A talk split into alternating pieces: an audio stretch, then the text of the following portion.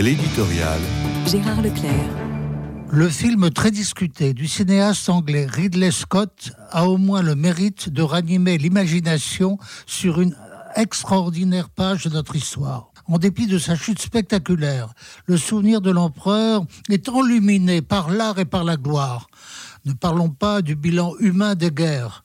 On évoquera avec plus d'aménité l'œuvre intérieure de celui qui euh, promulgua le Code civil, fonda la Banque de France et tant d'institutions qui ont façonné la France contemporaine. Manque pourtant dans le bilan, manque pourtant dans la rétrospective que l'on peut lire ici ou là le rappel du Concordat de 1801. Pourtant, il s'agit d'un acte essentiel de gouvernement destiné à rétablir la paix religieuse dans notre pays. Au lendemain de la Révolution, ce n'était pas une œuvre superflue. Dans son génie du christianisme, Chateaubriand évoquait un paysage de ruines.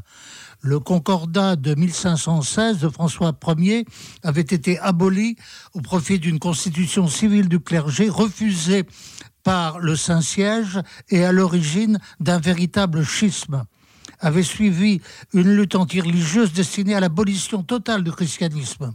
Seule la promesse d'un rétablissement de l'Église avait permis la fin de la révolte de la Vendée.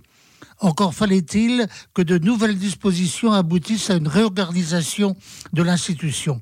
L'accord entre Rome et Paris ne se fit pas sans difficulté.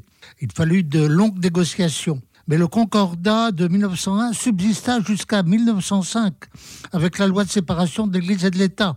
L'historien Émile Poula, pour expliquer en quoi consistait le nouveau régime, parlait de privatisation des cultes, d'institutions d'État financées sur fonds publics. L'Église catholique avait acquis un statut d'autonomie, un peu à l'image d'entreprises nationales privatisées. Bien sûr, l'Église ne ressemble en rien à Saint-Gobain, Paribas ou TF1, mais la comparaison faite image, privatisation signifie fin de la tutelle étatique.